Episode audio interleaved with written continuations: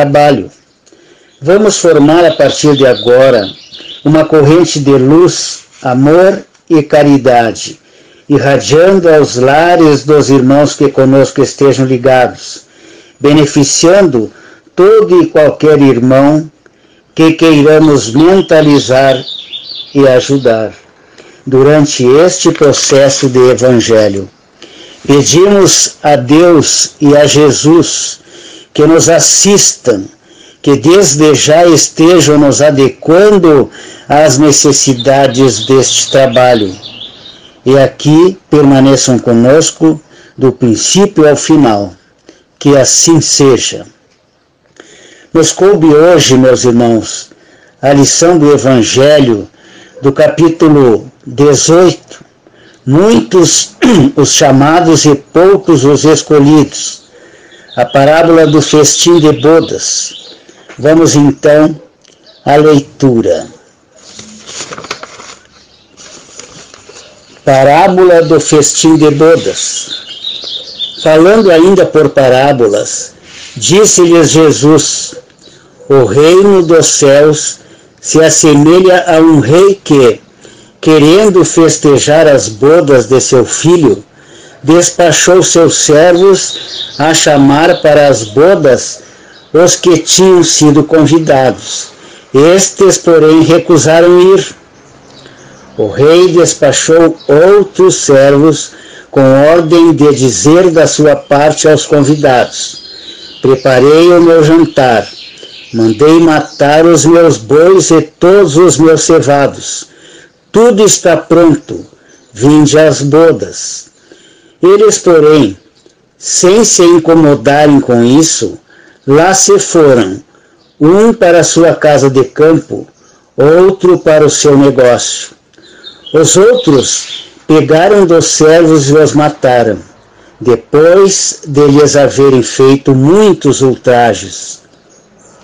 Sabendo disso, o rei se tomou de cólera e, mandando contra eles seus exércitos, exterminou os assassinos e lhes queimou a cidade.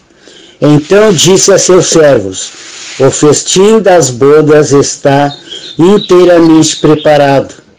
Mas os que para ele foram chamados não eram dignos dele. E depois as encruzilhadas e chamai para as bodas todos quantos encontrardes.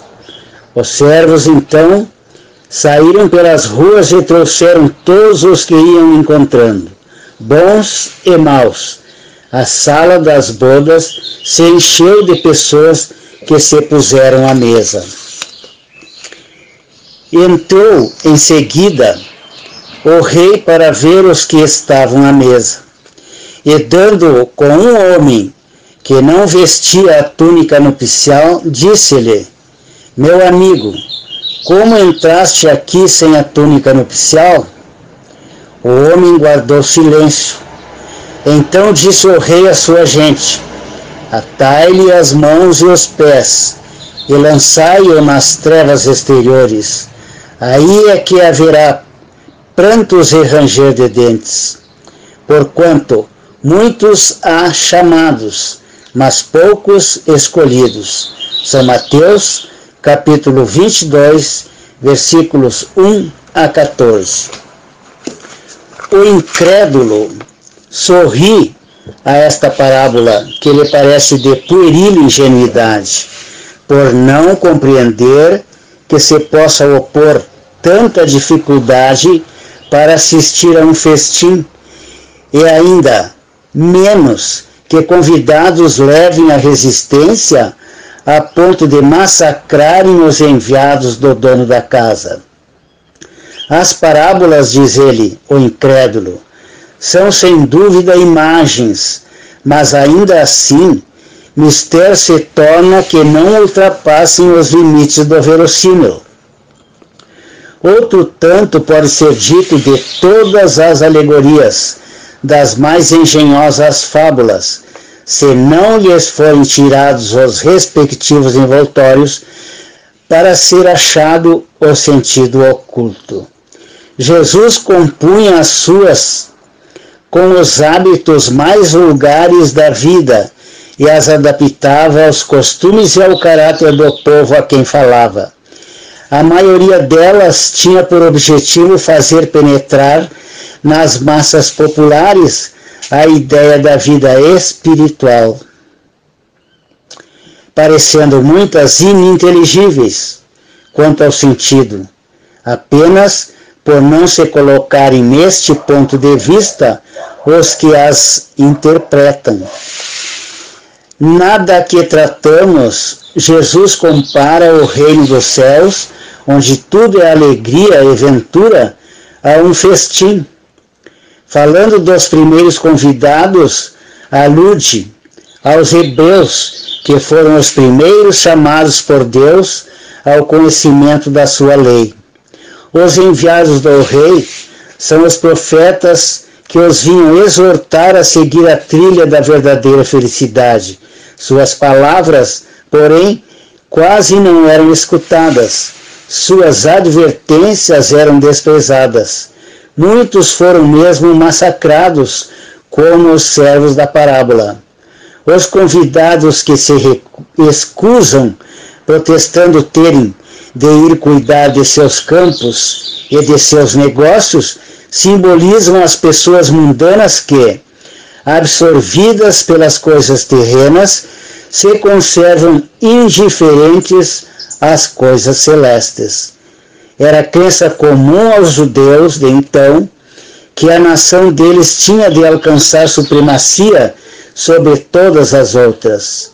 Deus, com efeito, não prometera a Abraão que a sua posteridade cobriria toda a terra, mas como sempre, atendo-se à forma sem atentarem ao fundo, eles acreditavam tratar-se de uma dominação efetiva e material.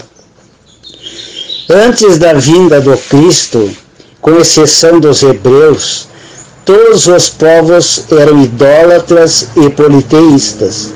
Se alguns homens superiores ao vulgo conceberam a ideia da unidade de Deus, essa ideia permaneceu no estado de sistema pessoal. Em parte nenhuma foi aceita como verdade fundamental, a não ser por alguns iniciados que ocultavam seus conhecimentos sob um véu de mistério impenetrável para as massas populares. Os hebreus foram os primeiros a praticar publicamente o monoteísmo. É a eles que Deus transmite a sua lei, primeiramente por via de Moisés, depois por intermédio de Jesus. Foi daquele pequenino foco que partiu a luz destinada a espargir-se pelo mundo inteiro a triunfar do paganismo e a dar a Abraão uma posteridade espiritual, tão numerosa quanto as estrelas do firmamento. Entretanto, abandonando de toda a idolatria, os judeus desprezaram a lei moral para se aferrarem ao mais fácil, a prática do culto exterior. O mal chegara ao cúmulo a nação, além de escravizada, era esfacelada pelas facções e dividida pelas seitas. A incredulidade atingira mesmo o santuário. Foi então que apareceu Jesus, enviado para os chamar à observância da lei e para lhes rasgar os horizontes novos da vida futura dos primeiros a ser convidados para o grande banquete da fé universal, eles repeliram a palavra do Messias celeste e o imolaram. Perderam assim o fruto que teriam colhido da iniciativa que lhes coubera.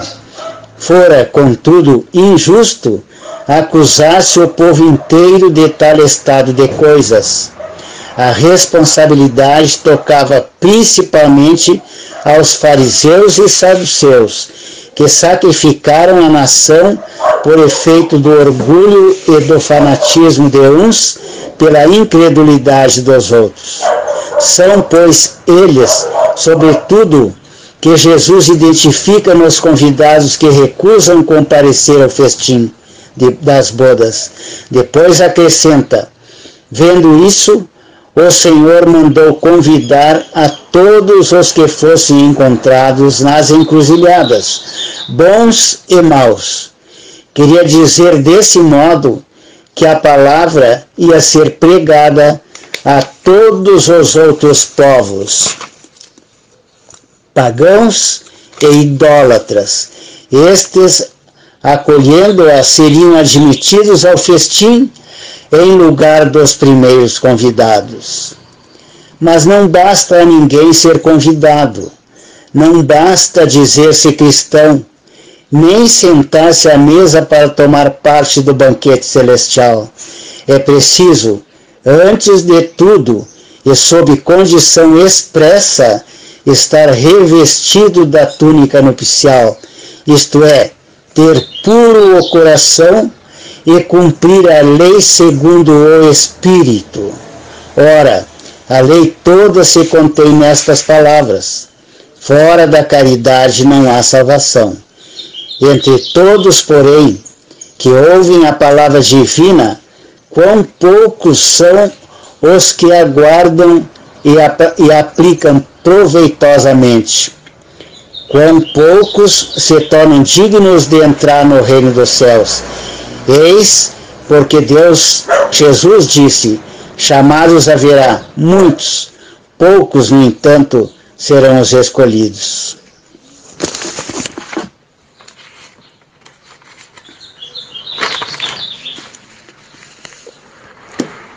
Quando lemos as Escrituras, meus irmãos, devemos entendê-las não segundo a letra, porque a letra mata, mas segundo o Espírito, porque o Espírito vivifica.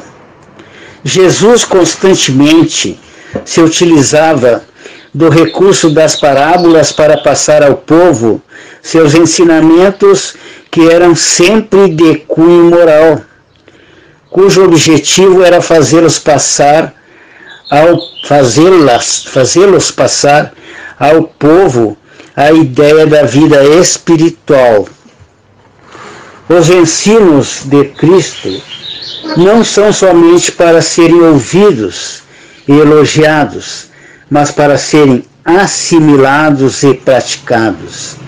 Nesta parábola, podemos ver claramente que Deus nos oferece constantemente oportunidades de crescimento espiritual, onde muitas vezes, pelo nosso desinteresse ou mesmo pela nossa incúria, deixamos de aproveitar.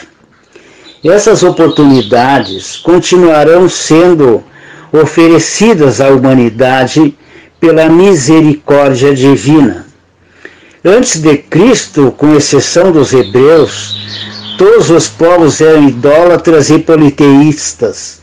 Eles foram os primeiros a crer num Deus único.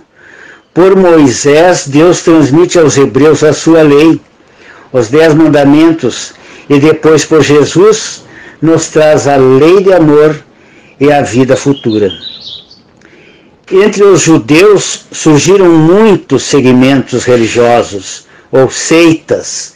Podemos destacar os fariseus e os saduceus, pelo orgulho e pelo fanatismo, os quais Jesus reprovava pelas práticas exteriores.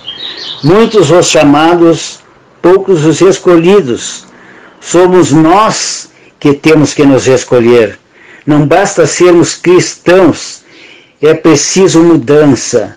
Usar a túnica nupcial quer dizer ter puro o coração e praticar sempre a caridade dentro das nossas possibilidades.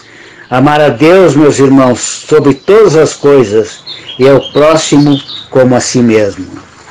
Com estas poucas palavras, meus irmãos, nós damos por feita a, eh, a nossa interpretação, vamos dizer, e agora, continuando o trabalho, já na última parte, vamos nos ligar a Deus, sempre nos ligar a Deus, a Jesus, o nosso Mestre, aos amigos espirituais que estão conosco e vamos agradecer mais uma vez pela oportunidade recebida e por tudo que estamos aprendendo da doutrina dos Espíritos, ensinamentos preciosos trazidos por Cristo, o nosso irmão, o nosso Mestre maior.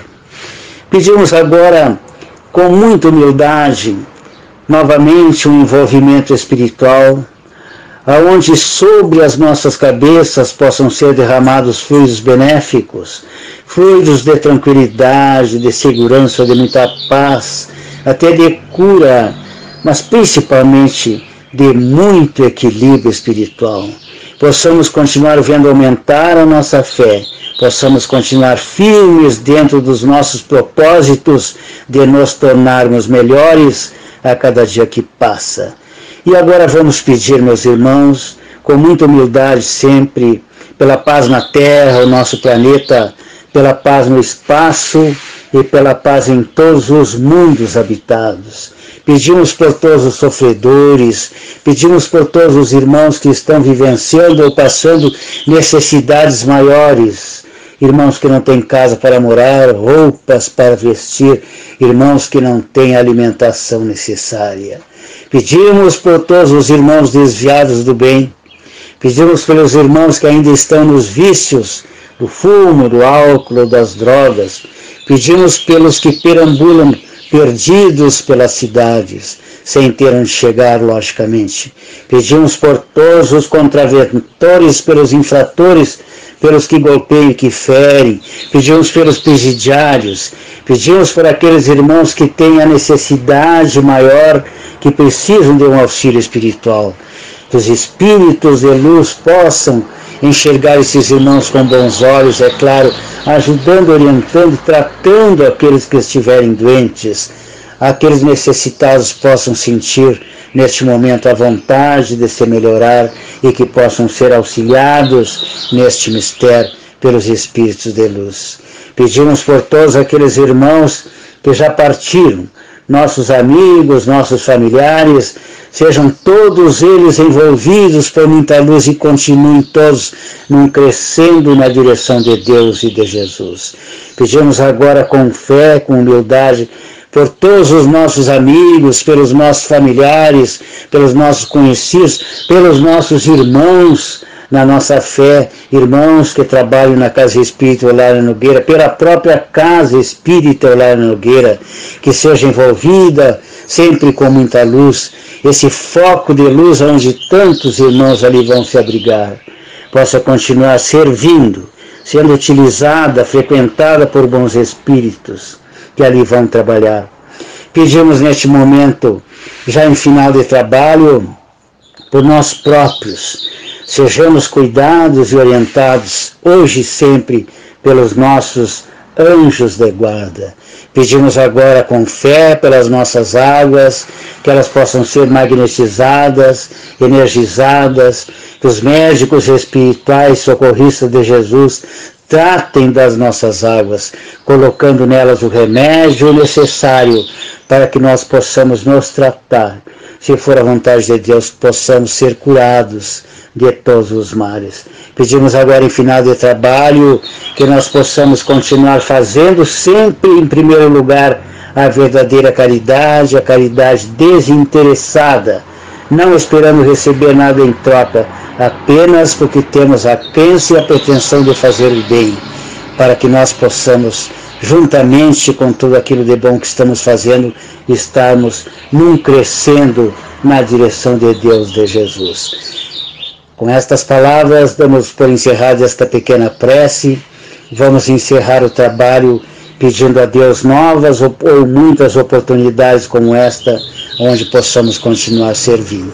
E é em nome de Deus e em nome de Jesus, que com estas palavras no bem, nós damos por encerrado o trabalho, pedindo ainda que a paz de Jesus permaneça com todos nós e que assim seja. Está encerrado o trabalho. Tenham todos uma boa noite.